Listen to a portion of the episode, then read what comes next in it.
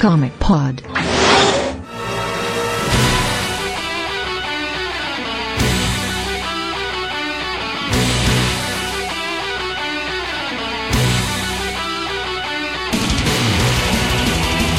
What's Comic Gamers? Sejam bem-vindos a mais um Comic Pod. Nessa edição de 378 do Comic Pod, nós temos aqui um convidado e o outro é já da casa, mas ele ele estava desaparecido. A gente encontrou ele, botou a foto dele naqueles leites, sabe, para fazer enco- encontrar o- as pessoas perdidas, a gente achou ele de volta. É, o, o Guilherme Ataíde E aí, sou eu. O- é, Oi Sumidos, né? Famoso Oi Sumidos. e o nosso convidado, que não é mais convidado, que é editor do Flash Facts, que manda na, na caralha toda do site de vez em quando, quando quer.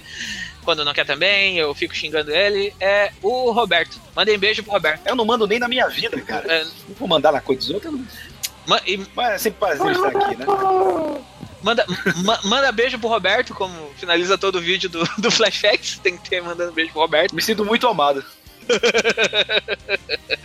Ai, ai. E, então, nesse programa nós vamos comentar alguns dos fatos, acontecimentos super cabulosos que aconteceram ah, no ramo dos quadrinhos e depois a gente vê o que, que vai rolar isso aí. Vamos, nós vamos ir aqui, nós temos uma, uma pauta meio, meio grande.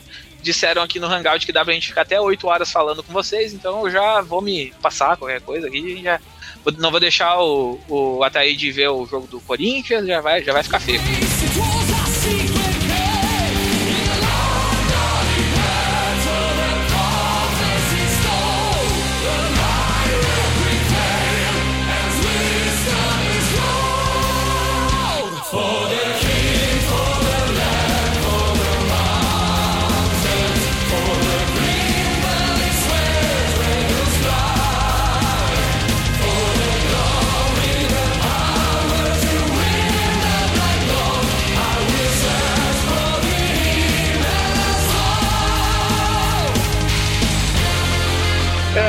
Lá, primeiro assunto. Ah, vou aproveitar aqui que a gente teve. Ô, a Pablo, gente teve é, a gente estamos ao vivo. estamos ao vivo.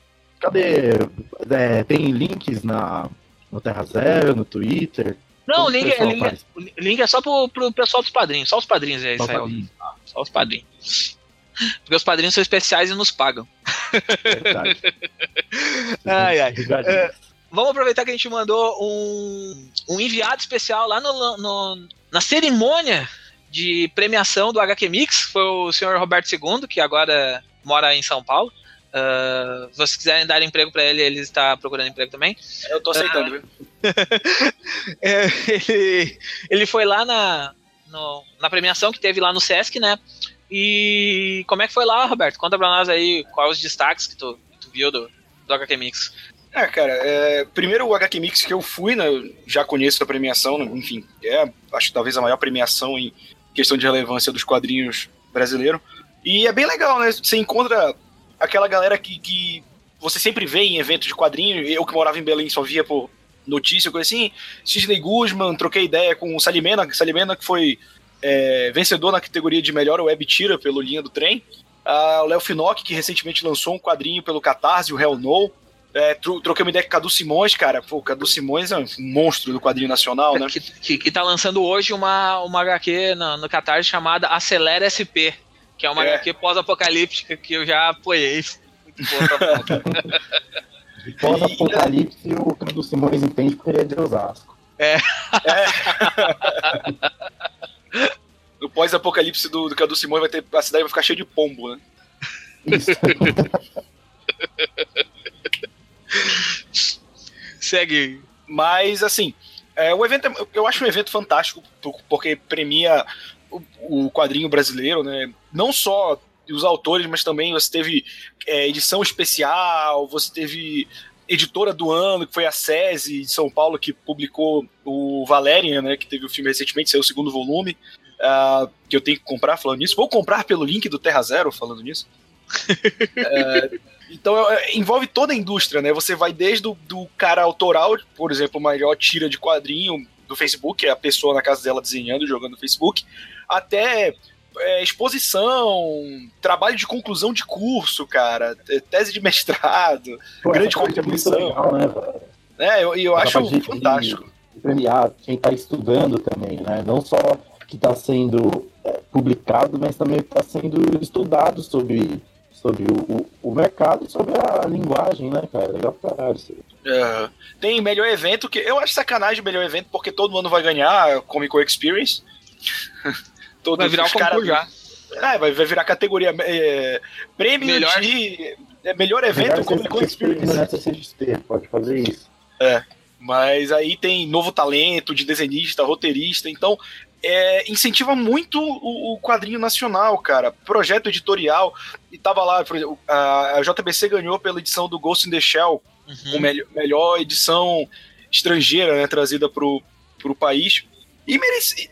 Eita, voz falhando. E merecido, né, cara? Assim, o trabalho que a JBC vem fazendo é, é muito importante. E é legal ver também que, que por ser uma premiação mais Uh, apesar de ser a maior do Brasil em questão de relevância, é bem intimista, né? É um lugar que não é tão grande, as pessoas têm tempo de falar quando são premiadas, de trocar. Você tem uma chance de trocar ideia com quem você curte o trabalho, né? Como eu falei, é, eu pude trocar ideia com uma galera. Então o HQ Mix ele, ele é legal e para qualquer fã de quadrinho que gosta, que mora em São Paulo, tem a oportunidade, cara, vá que é uma é, é sensacional assim, você poder trocar ideia com o onipresente Sidney Guzman, né? Qualquer premiação de quadrinhos Sidney tá lá, porque o trabalho que o cara faz não, não é brincadeira também no, aqui no Brasil. E o troféu dessa edição foi um baseado em personagem do Jaguar, né? Jaguar que é outro monstro do, do quadrinho brasileiro e tava lá, né? Trocou uma ideia com o pessoal, fez um discurso, foi homenageado logo no início. Né, o, host da, da edição foi o Serginho Grosman, que sabe-se lá até quando continuará sendo Serginho, né, com 70, 70 mil anos, ele, ele, é, ele é host desde o primeiro HQ Remix, desde a primeira entrega de HQ é, Remix. Ele, ele só não foi para um que ele falou. Dos 29, é. ele só não foi de um. Uh, cara, eu, eu posso. Eu vou falar algumas coisas aqui que eu não participei de nenhum, de nenhum programa falando sobre HQ Mix, então eu tenho coisa pra caramba a falar sobre HQ Mix. Uh, primeiro, a HQ Mix melhorou muito do, dos dois últimos anos uh, pra cá, desde aquele, daquela treta que deu do, do, vai bombar e deu problema. O pessoal chegou e bateu pesado, dizendo que, que, o, que o prêmio precisava evoluir. Os caras ouviram as críticas, conversaram muito com o pessoal e perceberam as formas de melhorarem. Tanto que melhorou assim 300%. Só participa quem quer mesmo ser premiado, só vai ser premiado quem tem trabalho feito no ano, as regras foram melhores desenvolvidas, uh, não teve aquela coisa que nem teve no ano, no ano passado, que a votação era feita, tipo, todo mundo chegava e votava, ia para uma lista final com só 10 e depois mais, tinha mais uma votação assim, que foi, foi bem cansativo, assim, tipo, uh, eu, eu, eu, fui, eu fui um dos finalistas com, com o livro do, do Batman, né, ano passado, mas foi bem cansativo, assim, teve gente que fez propaganda de, de coisa, tipo assim, ah, vamos, vamos lá, vota em mim pra eu vencer, sabe, eu acho que fica meio, meio estranho tu, tu, tu ter uma cura, tu não ter uma curadoria, uma curadoria melhor atrás dos, dos dos trabalhos que estão sendo lançados. Então teve uma curadoria legal, teve gente interessante sendo trazida. Uh, eu acho que teve muitas coisas legais, tipo assim, Bulldogma era um quadrinho que merecia muito ter ganhado o prêmio uh, que, e ganhou, né? Uh, outro, outra coisa que também merecia muito foi a publicação independente, a The Hype, que que é de uma galera bem, bem legal, assim, é um gibi bem, bem legal, fala sobre música. Uh, tem caras que eu não daria o prêmio, porque os caras já ganharam 10 mil vezes e tinha pessoas novas que tinham um, um trabalho melhor, mas aí é coisa de, de, de, quem, de quem é chato do ano. Uh, a SESI ganhar valeu muito, porque a SESI fez um trabalho excelente. A Draco fez um trabalho excelente, conseguiu também ganhar dois prêmios com o Quack e com, e com a melhor publicação de mix com o Despertar do Cutulo. Então teve muita coisa interessante, assim, o HQ Mix esse ano, eu acho que valeu a pena. Pena que eu não posso ir, que eu moro longe pra caramba, né? Aí não vale a pena eu sair daqui de, de Porto Alegre até São Paulo para ficar lá duas horas e voltar para casa. Mas tá bacana. Tomara que ano que vem eu seja indicado pelo, pelo outro livro, que o meu outro livro não saiu a tempo de participar dessa, dessa edição. Vai participar da edição da, do próximo ano, se a gente passar e eu ganhar, e talvez eu vá lá para ganhar um prêmio ganhar um troféuzinho. Vamos, vamos ver se dá certo. uh... Oi? Qual é o próximo livro? Já saiu do Esquadrão Suicida, aquele que saiu no começo do ano. Quem é Esquadrão ah, Suicida? Saiu pela Balan Editorial. É. Tem, tem a venda no, no, na Amazon aí, clica aí, é dois reais pra comprar ele. É barato. Pra caralho.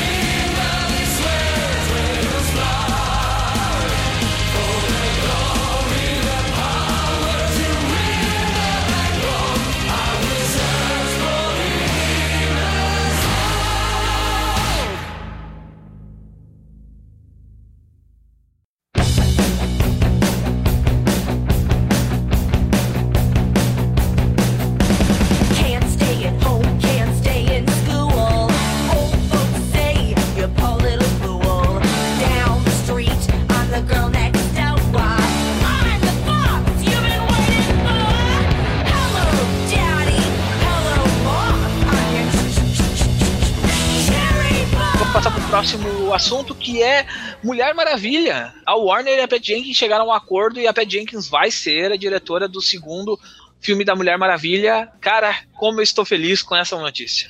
A mulher realmente conseguiu fazer o que ela queria, ela conseguiu fechar o contrato da forma que ela queria, que era um, era um salário maior, porque ela foi, quando ela foi levada para o filme, ela ia receber um salário muito pequeno e ela era meio que diretora tava buraco, assim, porque foram ela escolhida meio que às pressas, porque a outra mulher ia fazer o gato guerreiro do, na, na, Mulher Maravilha, lá, outra diretora, que eu não lembro o nome agora.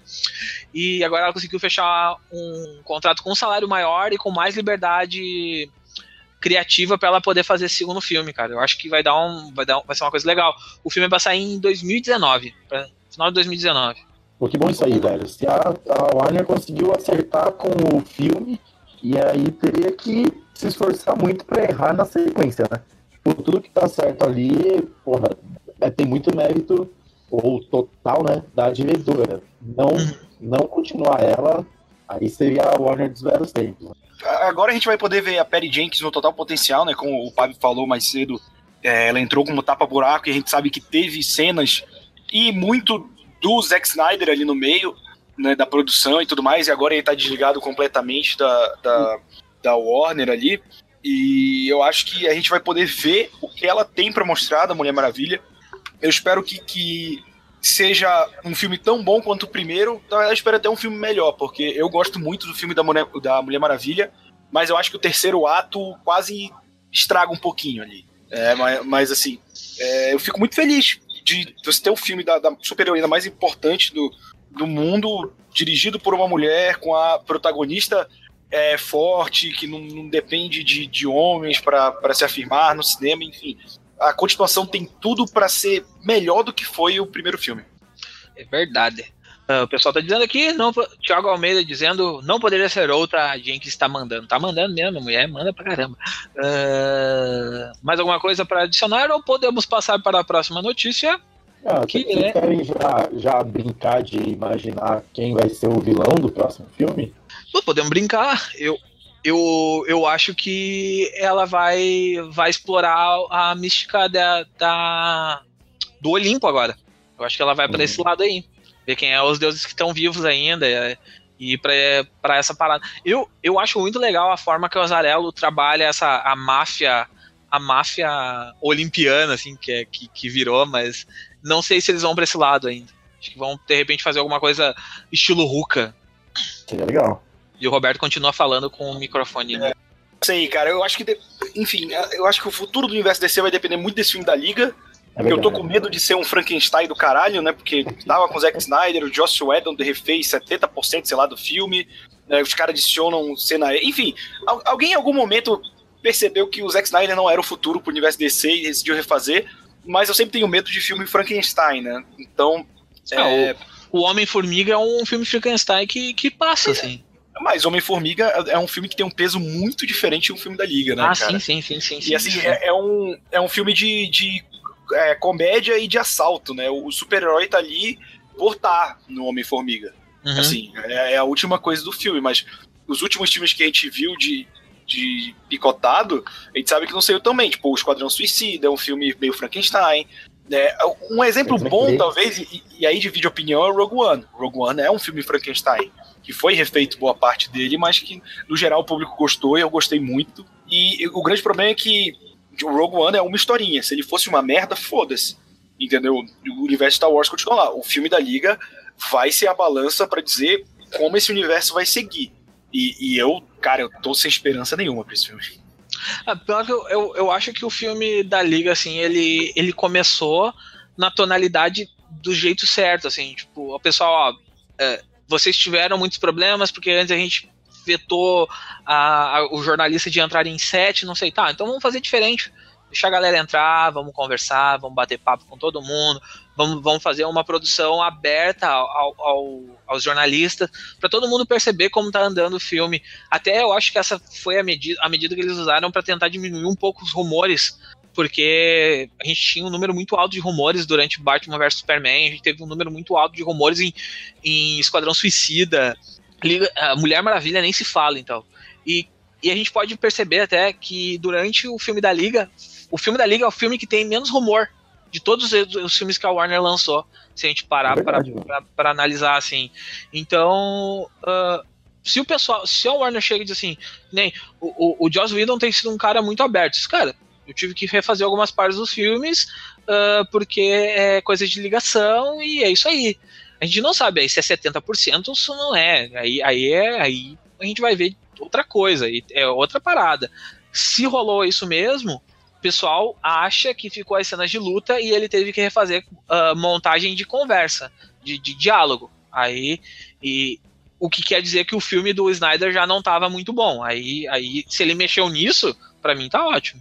Se não, porque o Snyder, querendo ou não, o cara sabe fazer cena de ação. Cena de ação, eu acho que o Snyder manja Só isso, né? Uhum.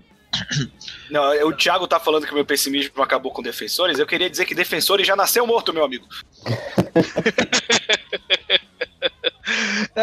Calma que eu já falo do trailer do Justiceiro, não precisa me xingar, Thiago. Uh, o Miguel, ó, o Miguel Souza falou da mulher leopardo, né? Que, que eu acho que é que vai ser a, a saída que eles vão usar. Tentar usar a mulher leopardo e ligar ela à mística da, da Mulher Maravilha, como a gente já falado antes. Uh, Vamos. Ah, outra coisa, a gente. Ah, então a gente aproveita aqui e a gente pode comentar, já que a gente começou meio que comentar por cima, que o Thiago mandou lá no grupo dos padrinhos a pergunta sobre o que a gente acha do Zack Snyder dizer agora que seria injusto ele reassumir o, o a direção do filme da Liga, depois que já passou esse luto dele, ele até terminou de gravar agora um curta que tá saindo, e o que vocês acham disso? Acho que ele tá sendo coerente, né? Ele disse que seria. É. Ah, ele assumiu. É, é, legal da parte dele falar isso, né? Mas não, não sei se seria injusto, não. Mas acho que ele tá no, no papel dele de, de falar isso, assim. Mas a, a questão é: será que a Warner quer ele de volta? É, é essa a grande pergunta que tem que tentar, tem que tentar descobrir, porque, assim, ele disse já que vai se afastar, ele se afastou totalmente do filme da Liga. Ah, toda hora sai é, sai texto falando uh, ah, uh, o Zack Snyder não vai participar mais da, das premieres do filme da Liga. Cara, ele largou o projeto. Ele pediu, disse, eu me demito do projeto por causa disso, disso e disso. Uhum. Não tem mais por que ele voltar. Ele, te, ele poderia voltar num segundo filme, de repente, se a Warner então, quisesse ele volta, mas eu, eu acho que a Warner não vai querer. Eu é acho que, que todo esse lance sendo o cara escroto aqui, foi para ele sair totalmente da, da liga, né? Porque ele se desligou por conta do, do que houve com a filha dele, né? Da fatalidade que houve. E, assim, dois meses depois, eu acho que, que já estava sendo feito todo um processo para ele se desligar, porque por mais dinheiro que Batman Superman tenha dado, Man of Steel tenha dado e, e futuramente a Liga fosse dar, é, você não quer construir o seu universo cinematográfico baseado em críticas ruins. E o que o Snyder fez foi dois, duas monstruosidades em formato de filme, que a gente tem uma molecada que gosta e que defende, mas que no geral são filmes ruins, independente das cenas de ação, de ação boas que o Snyder faz. Então acho que, que foi uma forma, tipo assim, tenha mais tempo para sua família, obrigado pelo que você fez, mas a partir de hoje é, a gente vai seguir caminhos separados. E esse só é o talvez o, o prego final no caixão do, da relação entre o Snyder e a Warner, né? Dizer, olha, a gente não tem mais nada a ver, quem tá comandando agora é o Warner e, e o Edon, e eu vou ficar por aqui mesmo, obrigado, eu já estraguei o Watchmen, o Super-Homem e o Batman, então não vou mais estragar nada. Eu, eu, eu, não, eu, eu, ainda acho que eu não acho o filme do, do Watchmen ruim, cara. Eu não acho o menos eu não vou entrar, Eu não vou entrar nessa, né, nesse não, debate novamente. Não, não, não, vai, não, vamos entrar nesse debate. Eu estou, eu estou apenas opinando, opinando a minha opinião. Okay, é... ok, mas você está errado. Não estou. E tu sabe disso que eu posso te derrubar dessa conversa. Golpista. Aqui, aqui é autoritarismo. ah, tá. Pablismo. É, é, pablismo, é. É, o... Mas eu acho que a Warner vai dar meio que um prêmio de consolação para ele, vai dar um projeto solo para ele. Ele tá afim de fazer uns. Ele tem umas coisas, uns projetos dele que estão parados. De repente a Warner deu uma acalmada e ele volte, porque o pessoal da Warner gosta muito dele, assim. O pessoal é. é gosta dele como. como não como profissional, é como pessoa mesmo. Ele, ele é um cara que se dá muito bem lá dentro. Eu ia falar isso mesmo. Tipo, a Warner curte ele lá, assim, mas eu acho que também tem uma coisa que o Roberto falou que não, não, não, não deu mais. É, não vou conseguir fugir, fugir de falar disso, mas não deu mais liga, né, entre eles, assim. Porque. É. é mas não sei, cara. Eu, eu acho que nessa conta aí do Watchmen, Super, é, Superman e o, e o Batman vs Superman, dá pra colocar também o Esquadrão Suicida, cara. Porque é, o Esquadrão Suicida é assim, não foi ele que participou, não foi ele que concebeu e tal, mas claramente saiu de dentro da cabeça dele aquilo ali, assim, a, a, pegaram alguém que tinha pensamentos e concepções muito parecidos com a dele e fizeram, porque o início desse universo DC é, é, é muito a, a, cara do, do Snyder, sabe? Tipo, de, de, de conceitos mesmo. E aí agora a Warner tá tentando, tá tendo que consertar isso com o carro andando, né? Consertar o pneu furado com o carro andando, assim. Quer dizer, pneu furado na minha opinião, né? Pra eles não sei se é tanto, assim. Eu acho que não é tanto assim, porque eles gostam do dinheiro na conta e o Esquadrão Suicida é. fez, fez dinheiro pra caramba. Mas eu também não duvido se, tipo, a liga do Edon der errado, é, eles voltam com o Snyder não, viu? Eu acho que não volta, não. Eu acho que eles vão ir procurar um diretor de um diretor mais um diretor mais começo de carreira que eles tenham mais controle em cima. Mais controle. Isso. Uh, que é o que a Marvel normalmente faz. Ela pega aqueles diretores em começo de carreira, bota os caras lá, os caras fazem mais ou menos o que ela já pediu e aí diz, ah, aqui, aqui, aqui tu pode trabalhar. Do resto tu não, o resto tu não pode mexer porque vai dar vai dar problema, né? Tanto que tu pode olhar os, a, a cartilha de diretores da, dos filmes da Marvel, nenhum é um grande diretor, assim. Até o Edon não era nada, bem dizer assim. Tipo, ah, tinha uh, coisa de TV, muito projeto de TV, mas projeto de filme blockbusters não tinha. E é o primeiro blockbuster mesmo. O estourador dele é esse, né?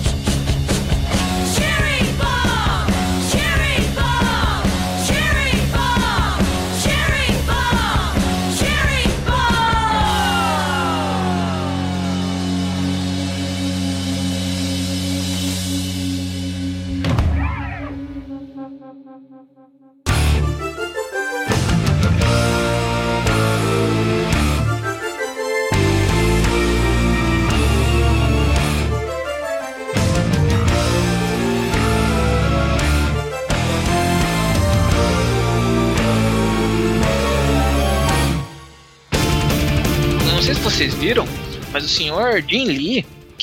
O senhor Jim Lee. Jim Lee eu já não gosto. Não, não fala mal do Jim Lee, tu, tu, tá querendo arrumar bolo comigo hoje. Uh, não, o Jim Lee falou que estava falando sobre nova era dos quadrinhos e não sei o que, que se lembra que, dos formatos e pá. E aí disseram que Doomsday Clock vai inaugurar essa nova era dos super-heróis também. O que você está achando dessas, dessas falas assim gigantescas do pessoal da DC? Apesar de eu achar Doomsday Clock uma ideia bem legal, mas que corre alto risco de ter um, uma execução muito ruim. ah, eu achava que o Jim Lee fazia merda só desenhando, agora parece que ele também fala umas bosta, né? Oh, o, Pablo, o, Pablo, o Pablo tá segurando pra não quicar a gente da conversa. Deu uma respirada. Eu senti agora o ódio na respiração eu do Pablo. Eu senti, ele, é, ele, ele tá falando. A, a, a, veia, a veia do Linha se impulsou, sabe? Não, é assim, não, dá pra você esperar boas decisões de um cara que surgiu no, na década de 90, que fundou a Image, sabe? Você não. Se você deixar a sua editora, na, na, qualquer decisão nas mãos desse cara, é um tiro no pé. É assim, o, o Pab é um cara que gosta do filme do Watchmen, que já pesa contra ele, mas eu gosto dele, vou manter a amizade. É assim, o Doomsday Clock é uma ideia errada de princípio. Eu sou um cara que, eu, eu, assim, eu não tenho nada contra você mudar uma obra quando for fazer é, uma adaptação e tal, eu tenho contra você fazer coisas ruins. Só que quando você faz um Doomsday Clock, quando você faz um Before Watchmen, a sua base de comparação é a obra original. E o Watchmen é a melhor obra de quadrinhos de super-heróis já feita. Você tá Não é. colocando. Não, pau no seu cu. Reino do amanhã, reino do amanhã. Ah, mas Reino do Amanhã só existe por causa de Watchmen, cara. Mas reino do amanhã. tá, Assim, segue. assim, é, o patamar de comparação vai ser muito alto pra Doomsday Clock. Mesmo que ela seja boa, o que eu acho duvidoso, porque ela tá cheirando a- mais uma daquelas mega sagas que, que tem justamente esse background de querer colocar com, nossa, agora vai ser algo sério, sabe? Não vai ser aquelas mega sagas que a gente fez que não tem relevância pra cronologia. É, eu acho que ela vai caminhar pra ser mais uma. E, e a, a barra que ela colocou de comparação é o Watchmen. E é a mesma coisa, como o Pab falou, o Pab considera a Reino do Amanhã maior obra de, de quadrinhos super-herói. É que você botar o Reino do Amanhã como sua base de comparação, cara, você vai ficar abaixo disso, sabe? É 90% de chance de você ficar abaixo disso. Então, Doomsday Clock é um negócio que, tirando as capas que tão bonitas, isso eu vou admitir, viu? Porque o Gary Frank, meu Deus do céu. Mas eu acho que, que vai flopar bonito, sabe? Acho que. que e, e como qualquer mega saga nos quadrinhos que não dá certo, depois que não dá certo, vira terça-feira e aí a vida continua, sabe? Sa- que é sabe, triste. que, sabe que tá me. Eu tava conversando com o Brunão, o Brunão tava conversando com, com a gente lá no grupo do, do Telegram do, Te- do Terra Zero, e a gente tá. No Terragram, né? Como a gente chama. Ah, e ele tava dizendo que Doomsday Clock tá com muita cara de ser Crise Infinita, sabe? Aquela série que começou a ser montada três anos atrás e foi indo gateando quadradinho, quadradinho, e aí foi criado um, um cenário muito legal, só que aí chegou na execução, a execução foi, foi aquém por, por causa de todo o hype que tinha na volta. É, Doom- Doomsday Clock pra mim tá parecendo isso, sabe? Teve The Button, que foi, eu achei uma a minissérie ali, a, o crossover, a revista do Batman, a revista do, do Flash. Eu achei muito legal aquilo ali. Tu tá tendo aquele. ah, tá tendo o Multiplice que teve. rolou na. na na revista do Superman, que fala com o multiverso também, que tá mexendo com o multiverso. Então tem DC, ah, tu tem Batman Metal rolando também, que também vai impactar em Doomsday Clock daqui um pouco. Então tem muita coisa rolando na volta. E, tipo, o Jones vai ter que se puxar muito pra escrever esse gibi, assim. Eu acho que é muito difícil ele conseguir fazer algo no nível do Alan Moore quando se trata de, de Watchmen, mas eu também acho que ele não vai fazer, tipo, a pior coisa do mundo. Eu acho que vai, É, vai, o- vai o- passar ali no- de ano, sabe?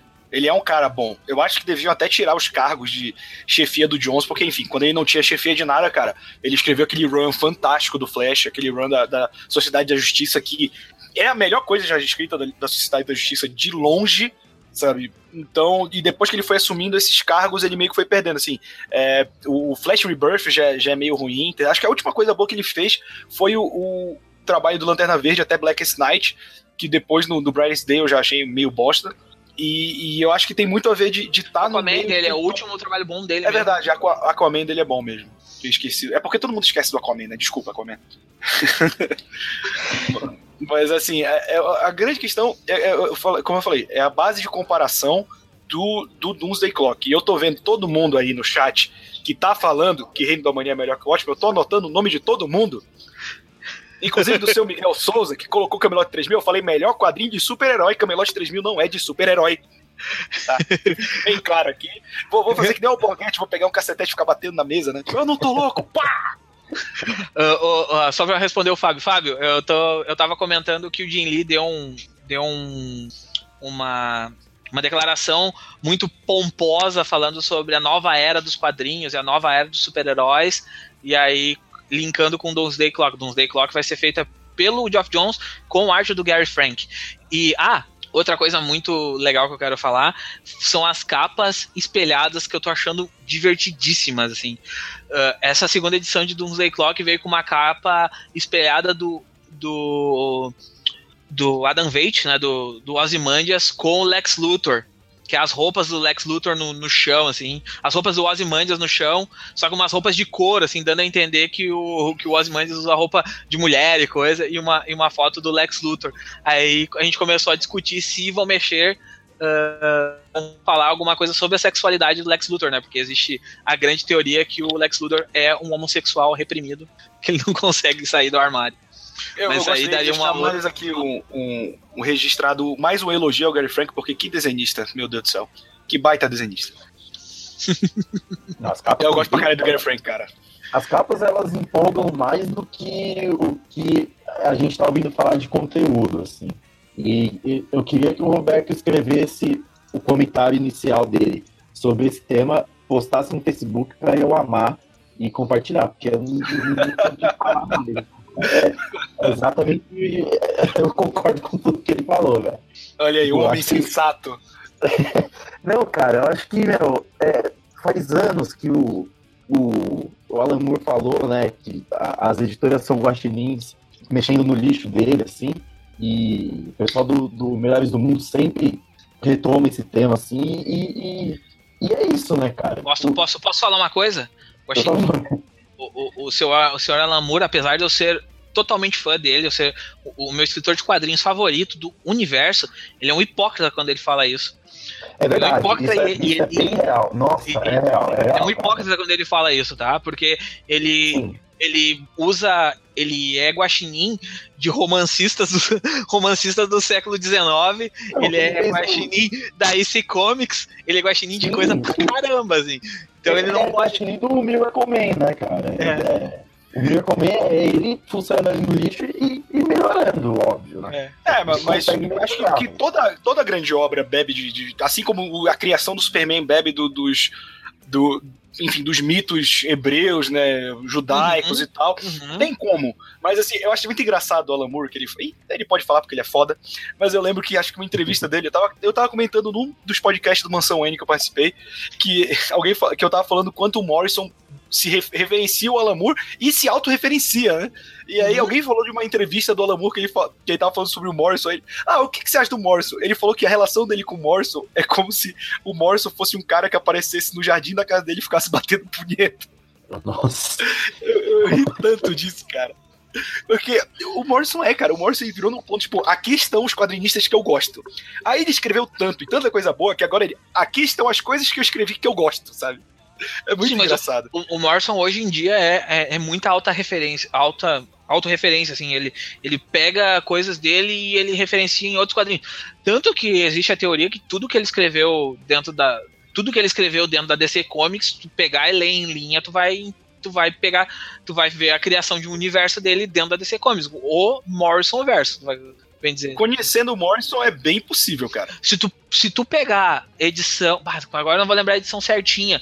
Tem uma edição em, em Homem Animal que o, o Bud ele entra numa viagem louca, eles estão dentro de uma caverna e tem umas pinturas rupestres na caverna. E tem um céu vermelho na caverna. Dizem que aquela, aquela pintura rupestre do céu vermelho seria o impacto da crise final dele. Céu, céu vermelho é crise, né? Sim, da crise, da crise final dele que ele criou, que ele já tava pensando lá. Então... É quando ele toma peiote pra que ele vê é, a baleia voando e bem maneiro essa cena. Isso. Mas assim, é, só pra, pra galera não ficar bolada, é, o Alan Moore, o Grant Morrison, todo grande autor se inspira em coisas que ele gosta. Qualquer pessoa que produz conteúdo. Outro exemplo aqui de um cara que tá fora dessa curva, o Frank Miller, ele mudou porque ele era um cara que ele trazia muito do cinema pro que ele, pro que ele escrevia e trazia muito do mangá, né? Que, pô, na década de 80 não era acessível que nem hoje. Então ele trouxe essa narrativa de outras mídias e, pô, o Frank Miller, antes dele, dele, sei lá, merecer a eutanásia como ele merece hoje, era fantástico, né? eutanásia. Ai, meu Deus, tá. Depois dessa não tem mais o que falar. Vamos seguir. Eu, queria, eu queria mandar um abraço pro Fábio que está referenciando. Eu, eu, queria mandar um abraço pro Fábio lá no chat, que está referenciando o Choque de Cultura, que é o melhor programa de cinema da internet, quiçá do mundo. você pega o. É, é, você, é, você tá não sei aonde? Tá nada, otário. Choque de cultura. Achou que a gente não ia. Achou que a gente não ia falar de Watchmen aqui? Achou errado, otário.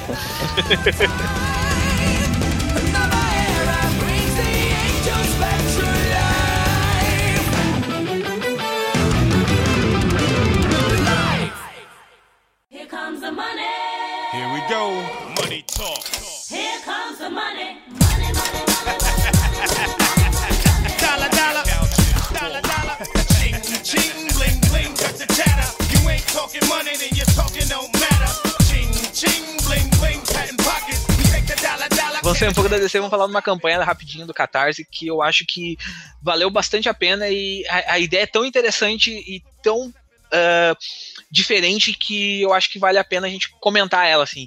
Que recentemente a Chiara Escuro, que é aquele, aquela empresa de, de agenciamento de de artistas, ela tá lançando um artbook. Ela sempre lança um artbook anual. Tem um artbook do 2016, tem um artbook de 2015, um artbook de 2016, e para 2017 ela criou um artbook diferente, um yearbook, na verdade, né?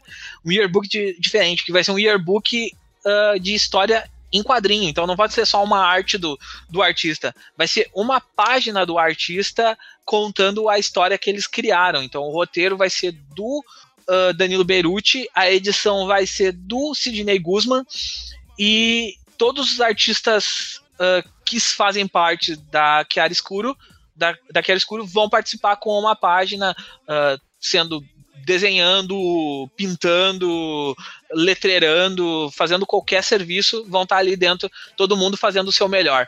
O que vocês acharam dessa ideia? Qualquer projeto desse tipo de quadrinho nacional, ainda mais com nomes tão grandes do quadrinho nacional, como, como tá sendo esse daqui Era eu acho uma iniciativa fantástica.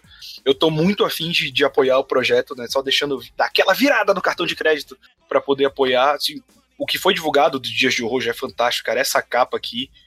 Dá pra. Cara, essa capa, o desenho, a arte final e a colorização, dá pra você dizer que é uma mega saga da DC ou Marvel tranquilamente, assim se não, não são os personagens, obviamente, que não, não são de nenhuma das duas editoras. E, assim, a Quero Escuro, eu tive contato com ela graças a CCXP, né, que ela tem um stand agora, não sei se na primeira teve, mas eu fui na teve, CCXP. Em todas, em todas. Pois é. Teve em todas, então, e até na do Nordeste. E, assim, é um pessoal super acessível que traz, eles trouxeram quadrinhos pra cá, né, trouxeram trouxeram o. Foi o Azarelo, acho que eles trouxeram, não foi? É, na última e o, que o Quietly também para o stand deles para autografar. A então... entrevista que o Terra Zero entrevistou, tem o link aí no, no, no canal, procurem depois. Editado por mim, inclusive. É, exatamente. Esse jabá. É, mas o, o, assim, essa iniciativa é, é, é, fantástica, tem nomes grandes e pode ajudar muito mais a divulgar o quadrinho nacional. Parar de depender de editoras, né? Eu acho que é isso que é o mais fantástico do financiamento coletivo para quadrinho, né? Você ter as pessoas que querem ver aquele trabalho e que, e que vão financiar aquilo. E pelo que eu vejo, da grande maioria do financiamento coletivo no Brasil é um trabalho sério, né? Ao contrário, por exemplo, nos Estados Unidos a gente tem muito caso de financiamento coletivo para jogo de estúdio pequeno e é, os caras não entregam, atrasam fora do prazo, entregam um negócio muito abaixo do que prometeram, enquanto aqui a gente tem, a gente já deu exemplo antes aqui, a gente tem o Léo Finocchi que lançou recentemente Hell No, que é muito legal, a gente tem o Cadu Simões, que a gente sabe do, da qualidade do trabalho dele, da seriedade, também lançando, tem agora Quero Escuros, tem o, o Caio Oliveira também, que, cara, os trabalhos do Caio Oliveira são fantásticos, a maioria por financiamento então, coletivo. O Terra Zero teve dois livros que lançou pelo financiamento coletivo é, também. E são, eu tenho um deles autografado, inclusive, pelo senhor Pab e pelo Morcelli.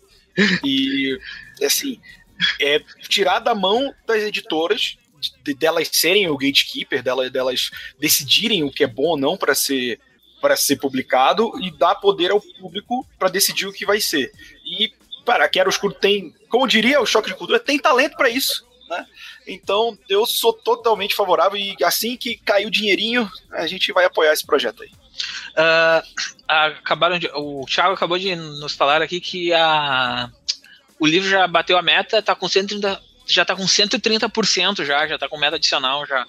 O pessoal tem bastante coisa lá ainda para botar. Bah, eu acho que tem slipcase, tem coisa É, eu ouvi eu vi um deles falando em algum podcast, talvez, no Melhores do Mundo, que batendo a meta, eles iam para metas adicionais com um, uns brindes bem legais, como tipo original e, e então batendo a meta assim eles eles iriam fazer umas coisas bem bem boas também assim então dá para continuar é, ajudando lá e eu vou fazer isso também cara porque a a, a, primeira vez que eu vi esse, esse, essa arte, né, que, liberaram aqui, eu, é, eu achei que era algum, alguma coisa gringa mesmo, cara. De, tipo, não pela qualidade, mas mais pela, pela linguagem, assim, né? Parece muito coisas que a gente já tá acostumado com super-herói de, de Marvel e DC, assim, né?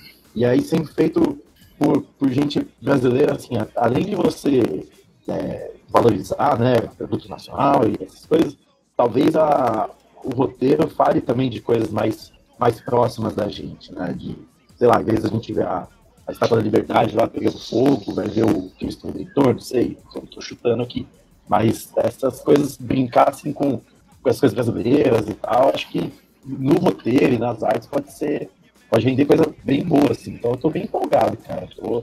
E aproveitando que é todo mundo brasileiro, assim, a gente pode. Ah, não, não, tem, gente, tem gente de fora. Assim. Tem gente de fora. Tem, tem, um, tem um turco, tem, tem uma galera que, que eles assim, que não são do Brasil, assim. Uhum. Pô, que legal. É, e só pra falar de números aqui, a meta era 25 mil reais. Já, hoje, neste momento que estamos gravando, já arrecadou 37.740 reais, cara. Então, pô, Caralho. é já está aqui marcando 150%. Nosso querido Thiago falou que quando bater 150% ia ter nude do Fiorito, então já podemos aguardar. Ah, é, Vamos pedir. É o Fiorito que vai, que vai beijar na boca de todo mundo, tem um negócio desse? Ah, o Fiorito. Eu não sei, mas, mas eu, que, eu, queria dizer que, que essa é a oportunidade para quem queria beijar o Fiorito. Agora é essa. Apoie e ganhe é, um beijo do Fiorito. Né? Eu vou cobrar na CCXP esse beijo. Uh, o, o, a gente fez uma entrevista bem, bem legal com o Joey Prado e com o Ivan da Costa, que são os dois. Do, que são os donos da, do, da Chiaro Escuro. Uh, vocês cliquem no link aí, eu vou deixar no, no post, dá uma lida lá, tem uma. A gente perguntou para eles como por que, que era. que eles queriam um quadrinho de horror, que eles explicam a ideia deles de fazer um gênero de fazer uma cara de amor ao, aos super-heróis e usar, usar o horror para isso. Então tem, tem umas paradas bem legais. A gente pergunta se eles vão lançar fora do Brasil e eles explicam a meta estendida, a, a meta não, a recompensa de R$ 1.500, que é a recompensa que dá acesso a cinco dias dentro da da CCXP, incluindo a Spoiler Night, aquela que vai acontecer na quarta, dentro da área VIP, uh, com acesso à área VIP e à área interna do stand da Chiaro Escuro, que para quem é fã de quadrinho pra caramba, vai ter gente legal pra caceta lá. Eu já peguei uns nomes aí, vai ter. Vai, vai ser feia coisa. Preparem-se.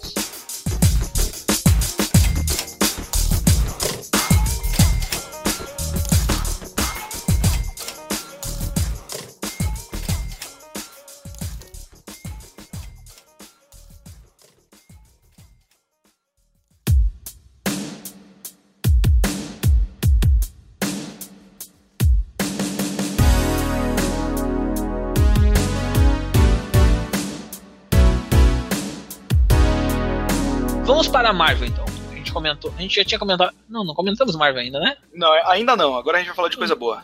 Então vamos comentar a Marvel, vamos falar dessa, dessa da, da, editora da Casa das Ideias Copiadas. Uh... Tipo Morrison. O Morrison não copia, o Morrison melhora. uh... Depois de 12 anos, esse tempo todo a gente lá achando assim, cara, Jean Grey não vai voltar, cara. Eles vão manter essa mulher morta de uma vez, trouxeram a Jean Grey do passado, ressuscitaram a Fênix, fizeram o rendezvous, mas não rolou. Vai voltar a Jean Grey, vão ressuscitar ela. Fênix Resurrection. The Return of Jean Grey com Matt, o Rosberg e o Lenny Yu. Uh, cara, sério, eu acho, eu esperava qualquer outra coisa da Marvel menos o retorno da Jean Grey. Mas com uh, Generations rolando, né? É, era bem previsível mesmo também acontecer essa parada. Eu gostei que já tem o Lenny Yu, que é um desenhista que eu gosto pra caramba. Ah, eu gosto pra caramba já, dele. Já tem. Eu conheço pouco do Matthew Rosenberg, então quanto a ele não posso uh, comentar, mas o Lenny Yu, pra mim, cara, ele, ele, trabalhou muito com o Mark Miller no Miller World, com Super Crooks, com Superior. São dois quadrinhos que tá muito bom. Inclusive, eu gosto dele num trabalho que ninguém gosta, que é o, o o Superman do Mark Wade lá, o. Quem disse que ninguém gosta? Melhor, melhor origem do Superman já feita na face da Terra. Chupa John Byrne. Pois é, o Terra Zero, Isso, que é um, um, hater do John Byrne, gosta. Eu gosto, particularmente, do, do legado do. Legado das Estrelas, né? Em português. Legado das Estrelas é excelente. Eu excelente gosto pra caramba, mesmo. cara. E, enfim, o trabalho do NU é muito bom. Eu acho que, que a Fênix voltar depois de 12 anos, eu acho que é legal, acho que pode dar um gás no novo personagem. É, a Jean foi uma personagem que, enfim, poucos, poucos autores souberam tratar com ela, né? Por exemplo, na década do Claremont Byrne, ela era a mulher do, do triângulo amoroso ali, né? Tipo, ela era apaixonada pelo Scott, mas o Scott do Claremont do Burn, que era um bom ciclope, era o líder e, e ele tinha as prioridades dele quanto a líder, os X-Men, responsabilidades, e isso fazia com que ela, ela se apaixonasse pelo Wolverine, que era um cara muito mais passional e que, que não tinha todo esse, esse negócio. Nos anos 90, basicamente virou um novelão, né? A Jean ficava com o Wolverine toda hora e o Ciclope não parecia nem ligar. São foi o último cara que trabalhou bem a questão do, do, do, Ciclope se ligar um pouco nisso, né? Tipo, ok, talvez ela não esteja tão apaixonada por mim, e aí ele cair nos braços de outra mulher e tal. Fazer um lance desse num quadrinho dos X-Men, que a gente sabe que foi por muitos anos o quadrinho mais massa velho da Marvel, sem que virasse novela, é um mérito total. E a morte dela foi muito legal também, com o desfecho dela com o Ciclope, dela com o Wolverine. Eu espero que, que, que saibam trabalhar personagem, né?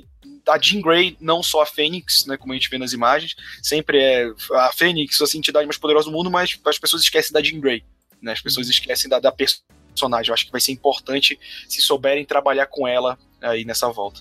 Acho que ela, vem num, ela volta num contexto interessante é, é, socialmente, né? fora do mundo dos quadrinhos, assim, de, de feminismo e, e também tentar atingir um público, é, público feminino que talvez possa ainda não ler é, quadrinhos, sim, ou até as mulheres que já leem. Então, acho que tem tudo para dar certo, se bem executado, claro, né? Mas, tomara que, que role, assim, porque é uma personagem muito clássica, que eu imagino que quem, sei lá, vê filme, desenho e vai para a mídia do quadrinho, pega o quadrinho lá e não encontra Jean Grey, deve estranhar um pouco, né? Então, pensando também nesse público, pode ser interessante. É, o, o para mim, assim, é que o, o, problema é que a Jean Grey, ela foi uma... É, é, a Jean Grey, ela virou meio que a... O, o retorno dela virava meio que certo, sabe? Ela virou o Kuririn do, do, do X-Men. A gente sabia que ela, ele ia ser ressuscitado em algum momento, sabe? Ia voltar em algum momento. Demorou 12 anos, eu acho que faz parte. Uh, eu não sei como é que tá essa, como é que tá funcionando isso aí, até, se não é para uh, ah, deixar mais clara ainda a, a imagem da Sophie Turner nos filmes, que é, uh, fa hoje faz uma, uma Jean Grey mais jovem. Eu não sei como é que é que vai funcionar isso também, conversando entre Fox e Disney e Marvel e todas essas paradas. Uh, espero que faça um gibi legal, assim, que, que honre a personagem, porque, cara, essa personagem já passou por cada perrengue, assim, cada coisa estranha pra caramba. E esse vai não volta, vai e volta, e, e eu quero o Ciclope, daqui um pouco eu quero o Roerin, daqui um pouco eu não sei mais o que eu quero. Cansou para mim, assim. Eu, eu espero que eles achem um novo tema, que eles consigam botar ela nesse novo tema, nessa nova, nessa nova roupagem que eles vão fazer, vão criar aí, e dar um caminho mais legal para ela, assim. É, e do lado pessoal dela vai ser interessante, porque a gente tá falando de uma, uma Jean que vai voltar, e de fato as coisas mudaram. Você tem um Logan velhão, né, agora, o Old Man Logan, e um Ciclope vilão, né, o Ciclope que se tornou uhum. vilão. Eu, particularmente, não gosto, porque eu sou uma das cinco pessoas no mundo que gosta do Ciclope, né, eu, Ronald Rios, um amigo meu do Manhattan e mais três pessoas ao redor do mundo gostam do Ciclope, são fãs do Ciclope. A mãe do Ciclope também. A mãe do Ciclope, talvez nem ela. Mas, assim, ele se tornar vilão foi um negócio que eu fiquei um pouco chateado, porque. É, lógico que é aquele negócio meio de criança, né? O personagem que eu cresci lendo não faria aquilo e tal. Né? É, pelo contrário, eu acho que quando, quando o Scott se. No Joss, na fase do Joss Whedon acontece isso. Quando ele fica desacreditado com, com o Xavier, ele não, não vira o Magneto. Ele simplesmente se torna um Xavier melhor.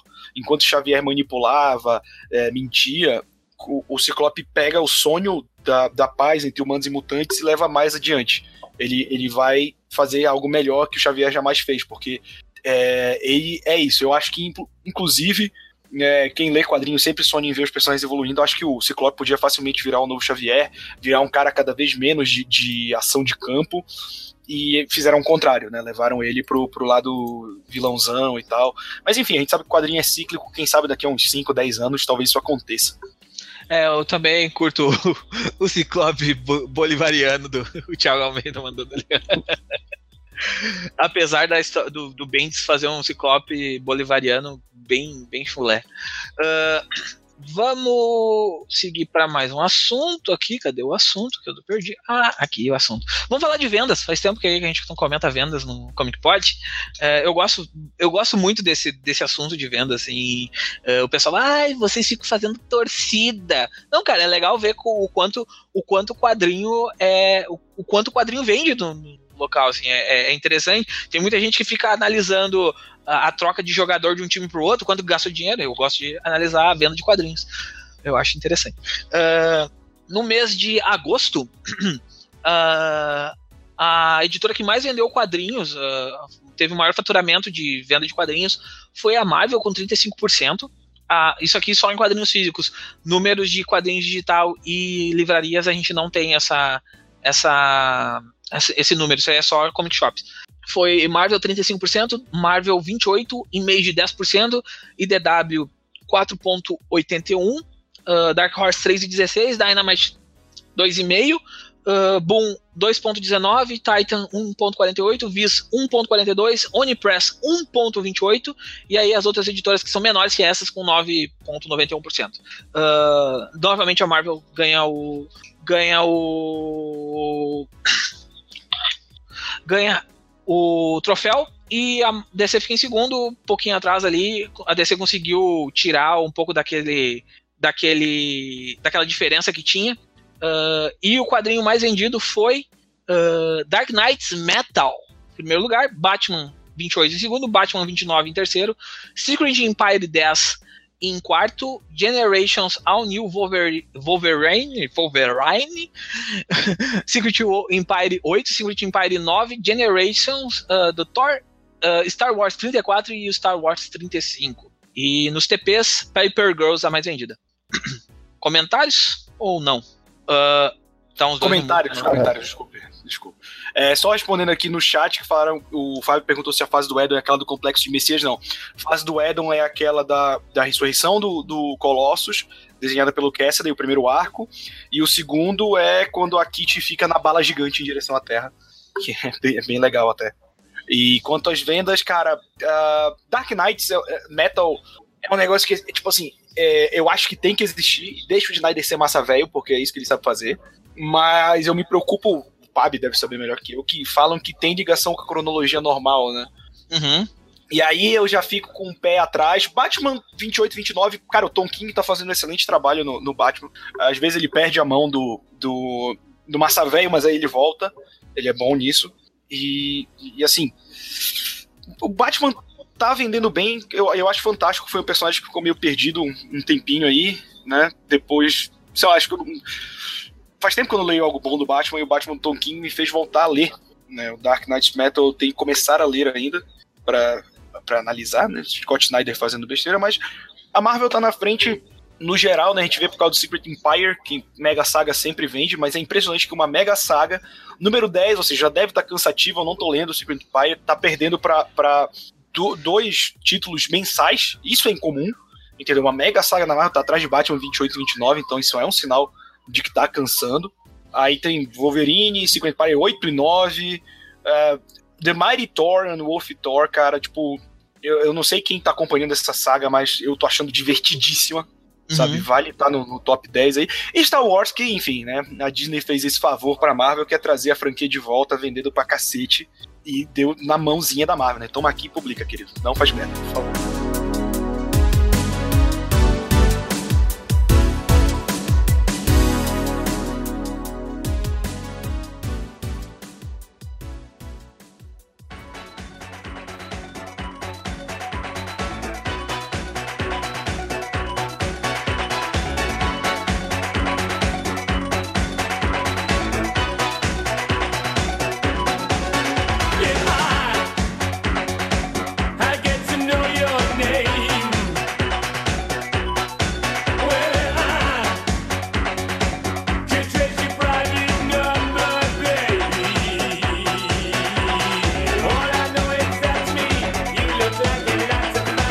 Dark Knights Metal. Eu li todas as edições que saíram até agora. Eu tô achando uma história cheia de boas ideias, mas ela tá truncada pra caramba.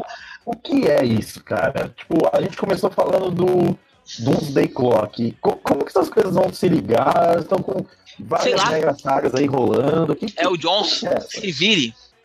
Eu sei que. Não, Dark Knight Metal é um, uma história que, assim, a, a, DC vai abrir uma nova, uma nova linha de quadrinhos, que a, vai ser a linha Dark Knights. E essa linha Dark Knights vai trazer personagens que ainda não apareceram no, no Rebirth e nem nos 952, ou já apareceram e não foram bem utilizados. Então vai aparecer uh, o, o Gavião Negro, vai voltar, vai voltar o, os Desafiadores Desconhecido, vai voltar o Homem Eterno. Então vai voltar um monte de personagens ali, vai ter vai ter o, como é que é o a, o Quarteto Fantástico da DC agora, que tem um nome muito. Terrifics. Os Terrifics vai voltar, vai, vai aparecer que é um quarteto fantástico feito pela DC Comics. Então tem, tem uma parada toda de reação nisso aí. E e aí, é, essa saga vai criar esse novo universo, esse novo selinho que o, que o Scott Snyder que vai cuidar, entendeu? É bem que, tipo assim, ó, estamos criando um cantinho pro Scott Snyder ficar fazendo as coisas dele, porque as coisas dele vendem e a gente vai dar uma galera para ficar trampando com ele ali. É isso, basicamente. E aí também tem todo o pensamento do Dark Knight ser um quadrinho, ser uma, vai ser um, um selo de quadrinho voltado para diversidade. Uh, vão botar pessoas, vão, vão trazer mulheres, vão trazer negros, vão trazer asiáticos para trabalhar nesses quadrinhos porque eles querem. A, a DC quer ser um, um, campo, esse selo da DC é um campo de experimentação e também trazer gente nova para trampar com quadrinhos. Assim. É essa parada deles. Mas, uh, mas é o. Desculpa, você falou isso, mas é o, o universo tradicional? É, é, é, é... Por, por, enquanto, parece que tá ligado ao universo tradicional. Porque, assim, uhum. a história tá rolando entre em, em, num multiverso e, tipo assim, e, e, o, o Snyder ele tá tipo, se apropriando de muitas coisas que o Morrison fez, tipo uh, o retorno de Bruce Wayne, uh, Multivest, e, tipo, ele criou um multiverso uh, sombrio agora. Tipo, uhum. Aí tem um multiverso sombrio, aí tem, tem uma liga de Batman sombrios que, que vai vir para pra Terra, então, e tem o Menral Enésimo, então tem toda uma parada misturada, só que o, o problema para mim dessa história é que, tipo, tem tudo isso, é muito legal, muitas coisas que ele põe ali, só que ele taca referência nas páginas, assim, tipo a roda, assim, balão, tem balão que, tipo, tem quatro referências, assim, se o cara não manja um pouquinho de DC, vai ficar totalmente perdido na história, assim, muito perdido. Porque é muita referência, assim, muita referência mesmo. Caralho. Uh, e a mensal do Batman eu tô gostando pra caramba. Uh, perguntaram antes para nós o que, que a gente tá, o que, que tava achando de Senhor Milagre. Eu tô achando um quadrinho lindo demais. Eu quero dar um beijo no Tom King toda vez que ele sai, de tão lindo que ele é. É sério, ele é lindo demais, lindo, lindo, lindo, demais. É uma das melhores coisas que eu li uh, esse ano. E o Tom King e o Mitch Gerrard estudaram muito o Jack Kirby para fazer esse gibi. É um gibi muito bom, assim, muito, muito, muito bom. Uh, uh, Fábio, o Young Animal, ele supre um outro campo, que é o campo vértigo. Não é o mesmo campo da, o mesmo campo que vai ser do, do Dark Knight. Dark Knight vai ser mais quadrinho de herói, herói massa veião, enquanto o Young Animal é mais a vértigo dos anos 90. Uh, comentário. Roberto, alguma coisa falar? Ah, outra, outro assunto ah, só. Antes, antes, antes, antes cara, de passar. cara me chama e corta. Que, que filha da mãe. Não, rapidinho, rapidinho, sabe?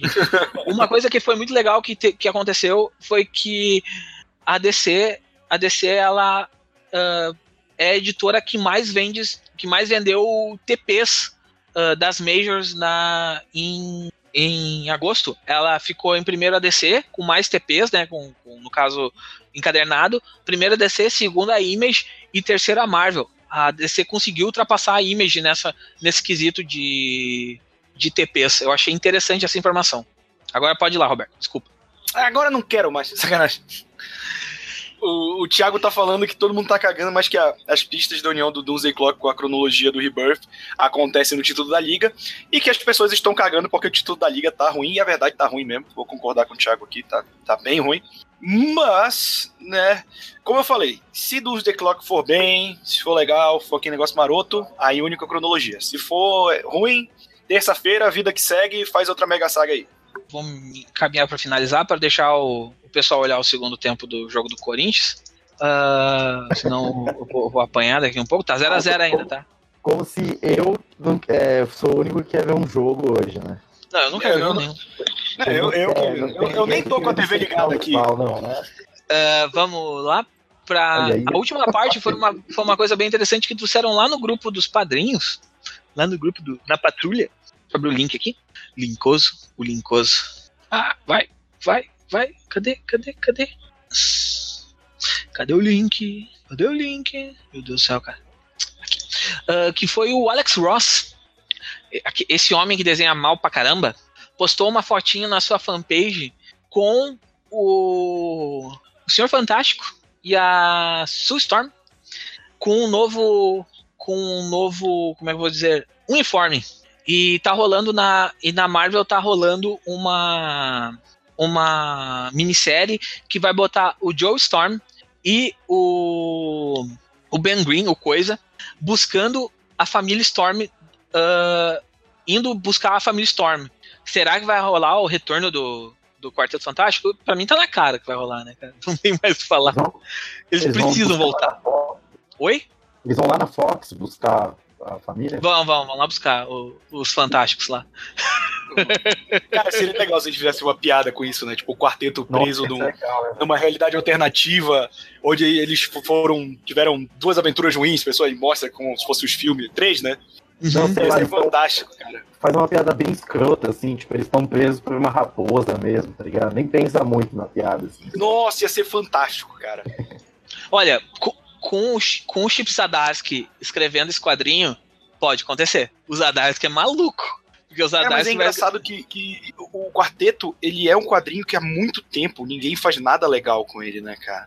Acho que a, que a última coisa legal foi do Wade e do Eringo e aquele aquele arco que seria para substituir ele, aquele é, Quarteto Fantástico 4 e tal, mas, mas, assim, cara, Quarteto Fantástico é tipo Indiana Jones com infinitas possibilidades, sabe?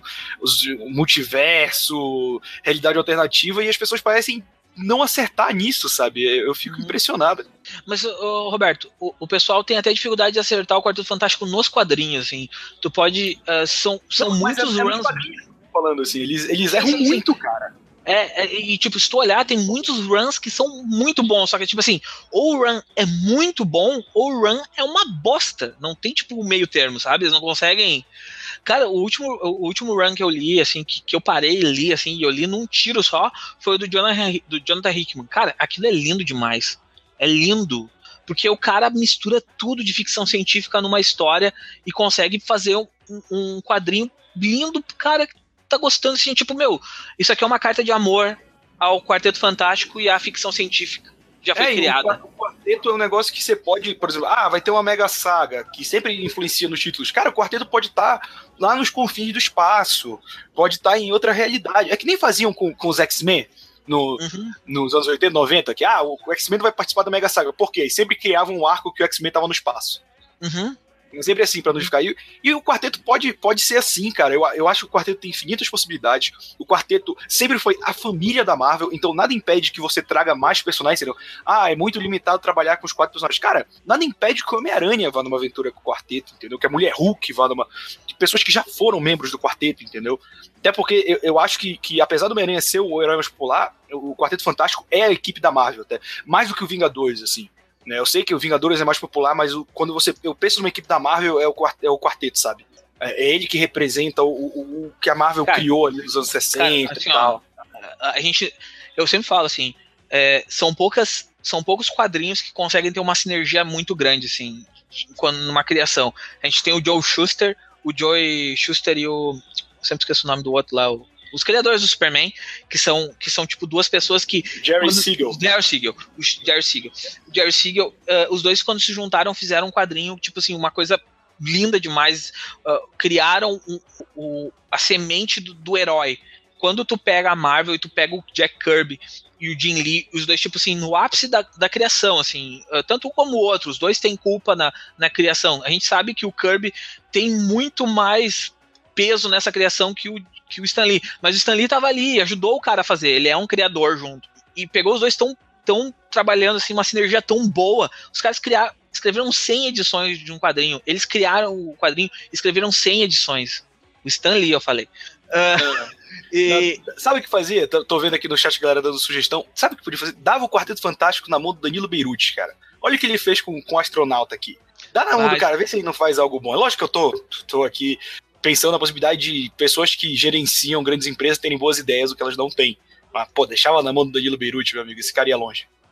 É, eu acho que tem muito. Tem, e outra, tem muito escritor hoje que escreve ficção científica muito bem, assim. Pode pegar muita gente para escrever ficção científica, porque é um terreno que é muito vasto para te, pra te poder uh, explorar, assim. E, e, e, e, exatamente por ser uma equipe de exploradores que dá muito certo, sabe?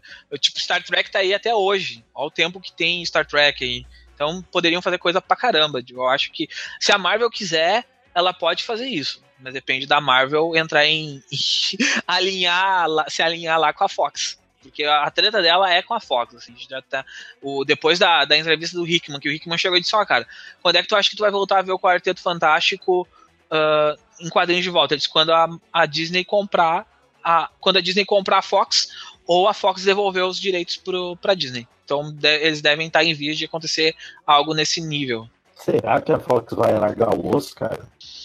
Acho que do quarteto sim. Do quarteto é mais fácil. Do, do X-Men. Nada, né? Não, do X-Men. Eu, eu acho que ela não vai largar o osso. Eu acho que ela continua com o osso, mas libera o Galactus e alguns outros, alguns outros personagens para eles poderem usar nas franquias dos filmes. Como então, rolou cara, mas isso você pode desenvolver, cara. Diga, pode falar o, o Galactus, eles tentaram é, pegar de volta e eles iam deixar o Demolidor com a Fox, hein? Vocês lembram disso aí? Uhum. A, ela fez um, um, uma proposta do, de, de eles estenderem o contrato do Demolidor com a Fox e, em contrapartida, eles pegavam só o Galactus, porque o Thanos do universo do, dos Vingadores, né, dá a entender que é, eles usariam o Galactus em vez o Thanos, ou até usariam os dois, né? Então, eu não sei se eles têm mais interesse agora em Galácticos, assim. Agora, eles. E nem sei se também eles é, veem com bons olhos os, o, o quarteto, porque iam encaixar onde, né? Quer dizer, é óbvio que eles vão. Se eles pegam de volta, eles iam fazer alguma coisa para encaixar eles, assim, e tentar deixar algo um pouco mais. É, deixar mais divertido, acho que na pegada do, do Homem-Aranha tal, né? Não sei, desse Homem-Aranha novo aí. Mas eu acho que com o, modelo que eles fizeram com esse Homem-Aranha, é, Marvel e Sony, né, Sony e Disney, eu acho que a Fox pode ter olhado para isso e, e acender uma luzinha ali neles de entregar, mas ficar com parte dos lucros, alguma coisa assim, né? Então, é, a, a, Fox liberou uma porrada de personagem periférico do, do, do quarteto, né, cara? E ela devolveu os heróis urbanos, que ela meio que aceitou que não ia dar certo. E eu acho que, que o quarteto é questão de tempo, assim, porque. Se lembram quando, quando a Marvel começou com o universo cinematográfico e tal, e aí ela lançou um planejamento de um milhão de filmes, tipo, em 2015 ela lançou o que ela tinha planejado até 2020. Uhum. Algo do tipo. E o que vazou agora é que ela não tem planejamento para depois de, de Guerra Infinita, né? Uhum. Então, é lógico que é a cabeça do fã conjecturando. A Guerra Infinita, ela vai acabar de uma maneira ou de outra com meio que um reinício, né? Robert Downey Jr. não vai voltar, o Chris Evans dificilmente vai voltar. Então eu acho que vai ser a hora em que a Marvel vai, vai jogar todas as cartas delas, talvez com a Fox, para tentar pegar pelo menos o quarteto de volta e reiniciar um novo universo com novas franquias. Fazer algo que a gente já vê nos quadrinhos, né? Um reboot. Então acho que, que pode ser até por isso que a gente está sem planejamento. Talvez a Marvel ainda esteja nos planos de, de fazer isso. Acho que os X-Men ela não pega de volta, porque os X-Men eles são uma máquina de fazer dinheiro no cinema para Fox. Então ela não, não, não, vai devolver assim. Mas eu acho que quanto às, outra, quanto às outras franquias, talvez ela consiga. E acho que o quarteto deve voltar. Né? É, por esse é. sentido, assim, é, é, faz muito sentido mesmo, cara. É, vocês estavam falando de fazer bastante coisa com ficção científica e, e, e é, escritores que, que, fa que fazem trabalhos com isso e tal. Eu não sei se vocês assistem essa animação que tá rolando, que todo mundo tá curtindo aí, o Rick e Morty. É, eu, eu, eu tô na primeira temporada ainda, eu assisto bem devagarzinho ela. Cara, é, é nossa, é, assista devagar, porque é fantástico, cara. tudo de uma vez não vai ter como apagar da memória e assistir de novo, tá ligado? Porque é maravilhoso, velho. E, mas eles pegam essa coisa aventuresca que tinha muito ali no, no, no quarteto e vão e extrapolam isso para um lado da da caricatura, né? Porque é, é, é muito escrachado, assim, mais uhum. humor e tal. Mas é a, a, o pano de fundo ali que é muito presente da ficção científica é algo que a galera curte pra caralho, assim, está gostando muito. Assim. Então, se, fosse igual, acho que o Pablo falou, se fosse por esse filão da ficção científica, em quadrinho e em filme também, ainda tem, assim, ainda tem não, tem muita gente que gosta disso, cara. Então, tipo, o público tem. Falta uma boa história disso, né? É. O, o Fábio tá dizendo que tu roubou a ideia dele, ó, ó Gui. Ele já tinha falado não, isso. Não, vamos, vamos juntar aí e ganhar uma grana junto, velho. ai, ai. É... Esse é um ponto interessante, cara. O Rick and Morty ele tem muita viagem de, de ficção científica que, que dá para ser usado num quadrinho do quarteto tranquilamente, assim, cara. Tranquilamente, é. E tem público. Todo mundo fala, ah, ficção científica ah, é, não atrai mais tanto hoje em dia. Claro que atrai, cara. A questão é você fazer isso direito. Você tem Rick and Morty fazendo isso. Você tem cada vez mais filmes com, que, com questões de ficção científica, entendeu? Acho que, que as pessoas também estão pensando que ficção científica é só é, Blade Runner, Planeta dos Macacos clássico. Não. A ficção científica pode ser um backgroundzinho. Por exemplo, tem um filme que, que é meio bosta, que saiu recentemente, mas que eu acho o conceito fantástico, que é o Passageiros, com Chris Pratt e com a Jennifer Lawrence. Então, e é um filme que, puta, tem um baita investimento, sabe? E assim, e tem um conceito maneiro. É, é, novamente, os conceitos estão aí. Você tem que usar, cara. Porra, quarteto você pode brincar com, com, com viagem de, de, de, realidade paralela, viagem no tempo, espaço, outras raças. Cara, o, o Hulk teve uma saga espacial, Planeta Hulk, cara, sabe? Fantástica. Outro título que teve, muitos anos atrás, Exilados. Exilados teve uma, uma uma história que eu achei fantástica, que foi eles vão de realidade em realidade e eles param numa realidade em que os Skrulls decidiram invadir a Terra antes da Revolução Industrial. Ou seja, o ser humano ainda não estava pronto para isso. E aí eles vão para o mundo do planeta Terra dominado pelos Skrulls que viram uma arena gigante de gladiadores entre os super-heróis da Terra. É fantástico, cara. É um conceito maravilhoso que podia facilmente ser usado por, pelo Quarteto Fantástico, sabe? Uhum. Uh, mais alguma coisa? Para finalizar, senão já vamos fechar a conta aí. Acho é isso. lá, vamos,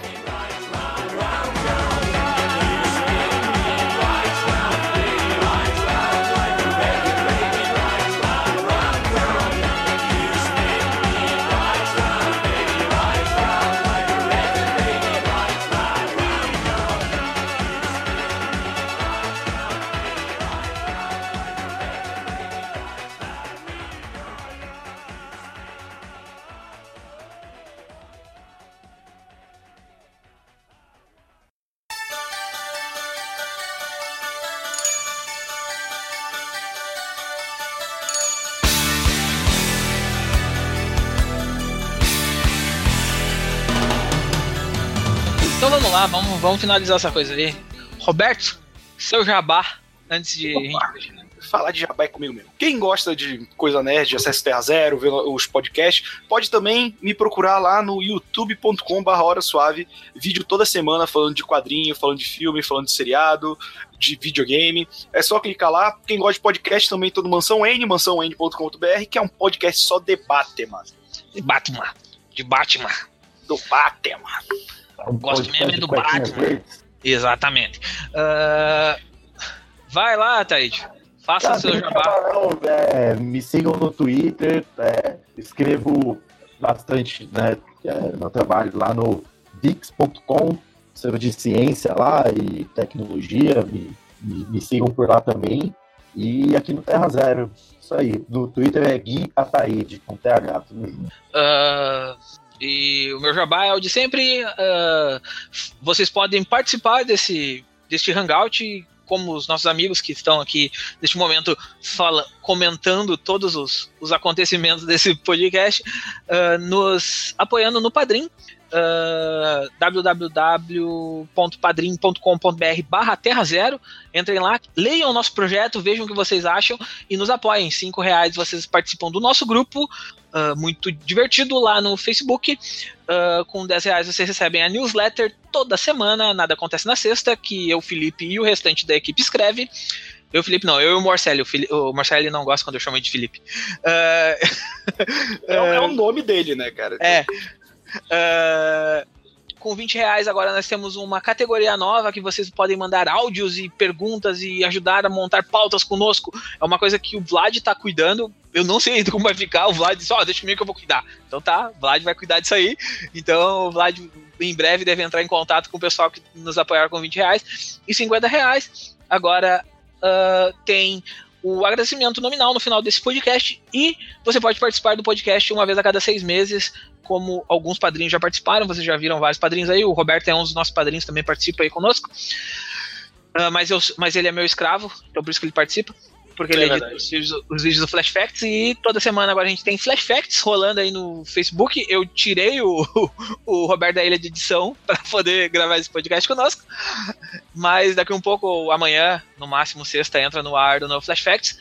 E comprem quadrinhos na Amazon. Ele vai direto pra Ilha de Edição. Uhum. Compre quadrinhos na Amazon, que essa semana tá com promoção. Tem um, tem um cupom uh, ah, para quem tá ao vivo agora, tem um cupom lá no uh, da Panini na Amazon. Então vocês vão lá e pegam esse cupom. Eu vou largar lá no grupo dos padrinhos agora esse cupom, cupom especial. Eu já vou largar lá para vocês para vocês poderem pegar uns quadrinhos novos. E mas compre pelo nosso link da Amazon, entra no site, clica ali em comprar gibi barato, compra seus gibis semanalmente. Ouçam o Bolsa Nerd, que é o podcast das meninas do Terra Zero aí. Estão fazendo um podcast super bacana. Teve um podcast com a entrevistas, com entrevista, entrevistando o pai da Tamires, que é uma das fundadoras do Bolsa Nerd. E e elas debatem outros assuntos como diversidade, debatem séries de TV, Doctor Who, uh, tão louca pra falar de Gilmore Girls. Quem gosta de Gilmore Girls vai lá escuta elas, que elas curtem pra caramba esse assunto aí. E a fanpage delas tá lá bombando também, elas fazem bastante. Elas são bem ativas nas fanpages, então vão lá e deem esse apoio, baixem o podcast delas, tá muito legal o projeto, o projeto tá, tá bem bacana mesmo, as gurias estão se esforçando pra caramba. E é isso, eu não lembro mais nada que eu tenho que falar. Deixa eu ver. Não, não lembro. É isso aí. Esse Comic Pod fica por aqui. Um abraço e até semana que vem. Outro podcast especial. Falou. Tchau. Tchau. Tchau, tchau. Falou.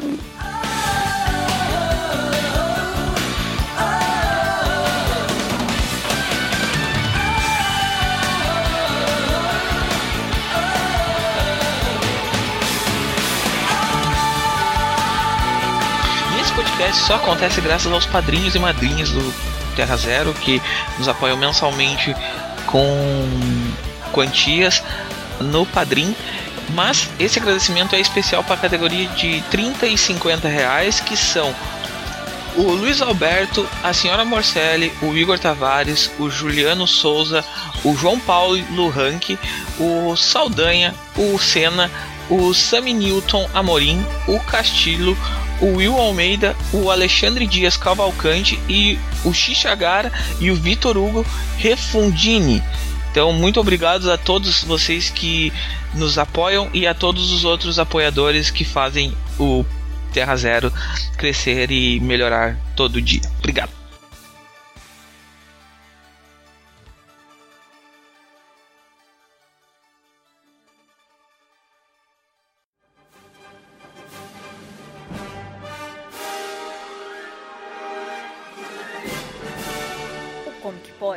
Podcast do site terrazero.com.br.